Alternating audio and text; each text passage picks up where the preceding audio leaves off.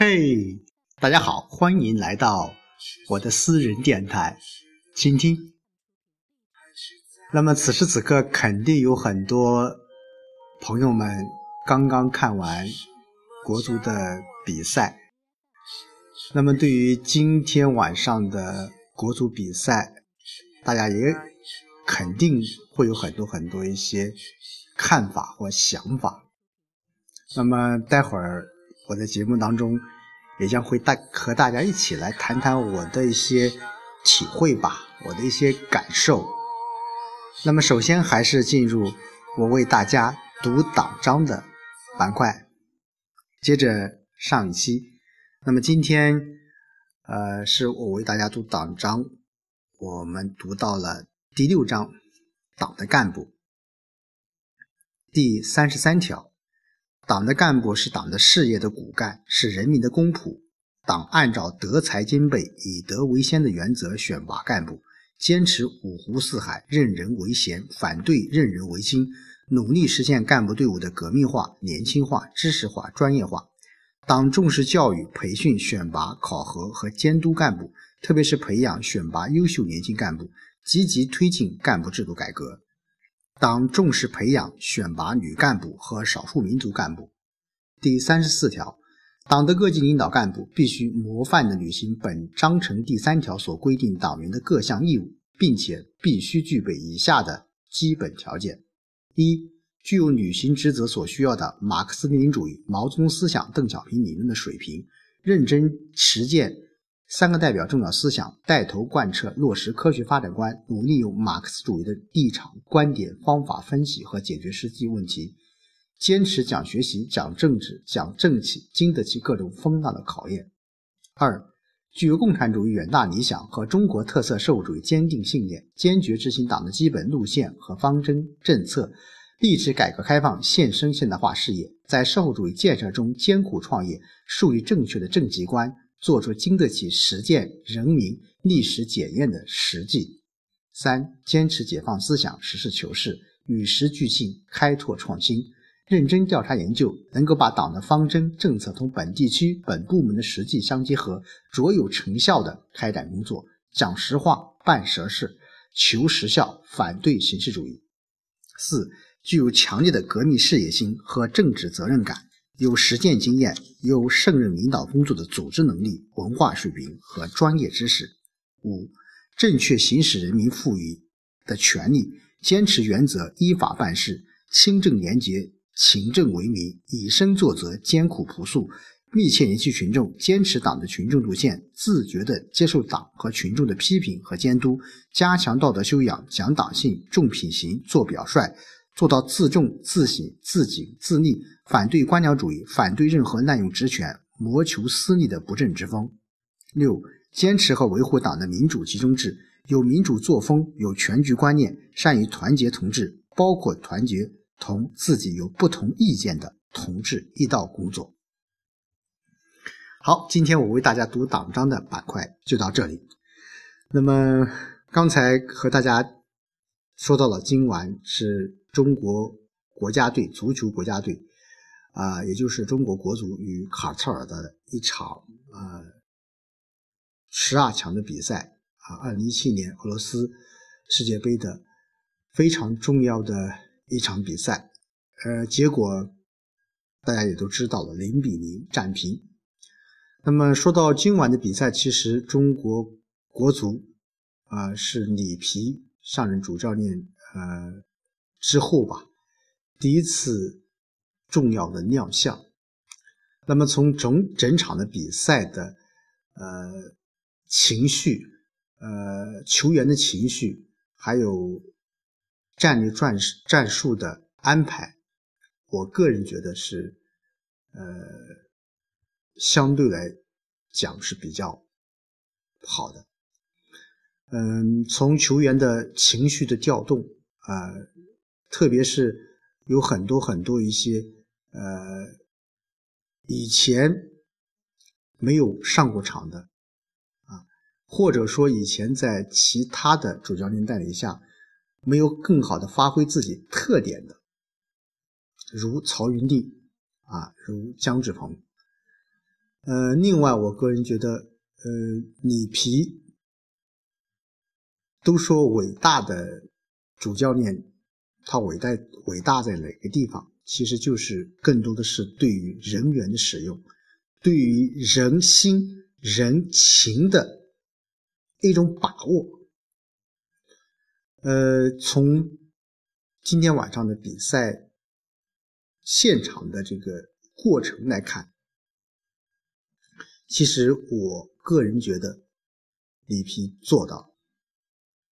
就是说在场面给每个球员注入了信心。注入了实力，或者说注入了更多的是属于自己的一些东西。啊，其实对于我们中国足球国家队的足球队员，很多很多方面，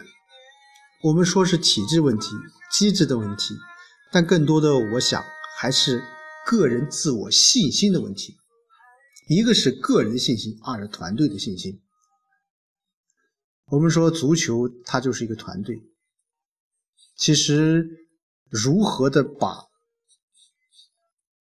这十一个人很好的糅合在一起，把每个点、每一个位置都使用好，这是主教练所要做的更好的地方。当然，里皮在恒大，呃，证明了自己。接下来，中国的国足也需要他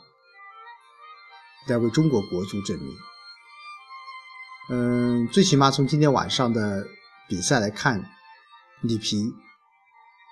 不愧为伟大的主教练。当然，对于中国国家队。足球，男子足球的国家队来说，困难是很大的，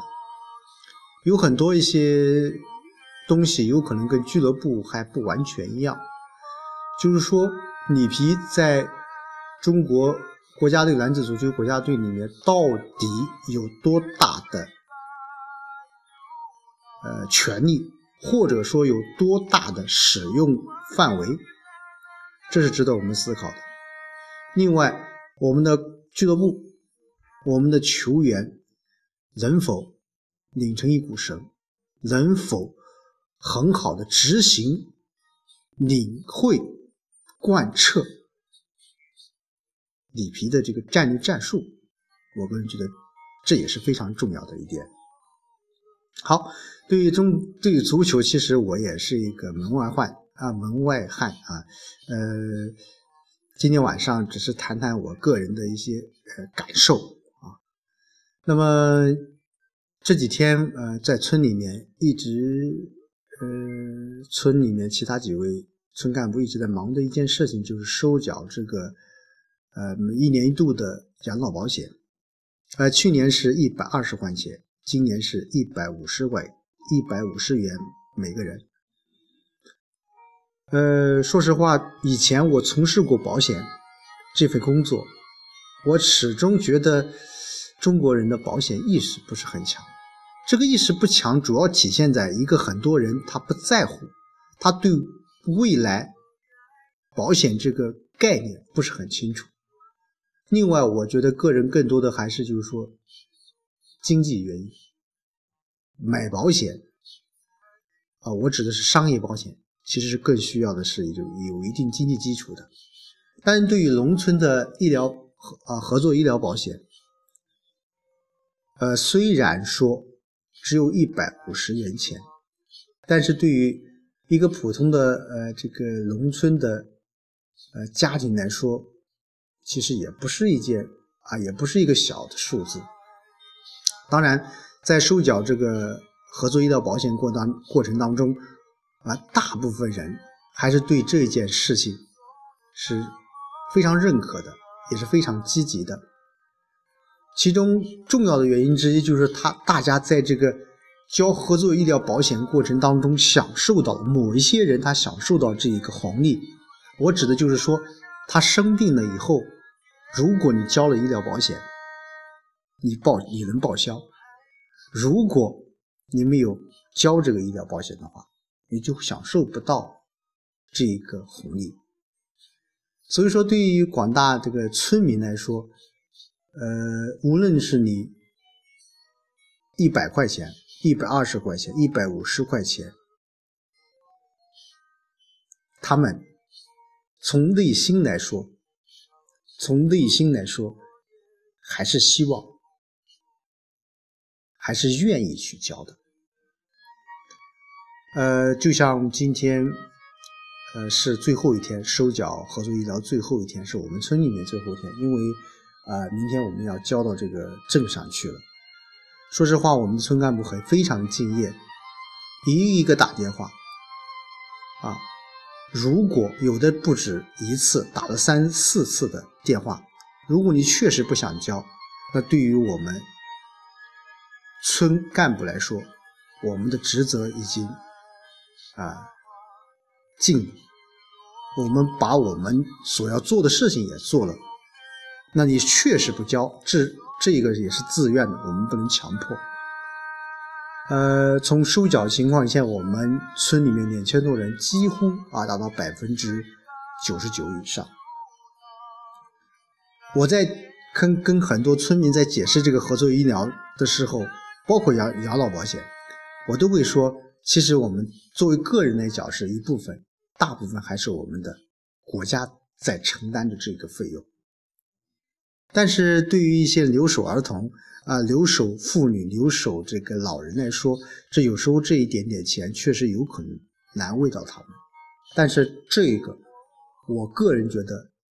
随着随着这个时间的发展，随着这个经济的发展，未来也不会成为问题的。呃，这个背景音乐大家熟悉的话是，其实是《马向阳下乡记》的主题曲，叫《追梦者》。呃，说实话，呃，每次听到这首这样的旋律，我从心底上感觉非常的温暖，因为这部电视剧是我在选派之前从头到尾一集都没有差，把它看完了。呃，跟我现在所从事的选派这个工作是一模一样的。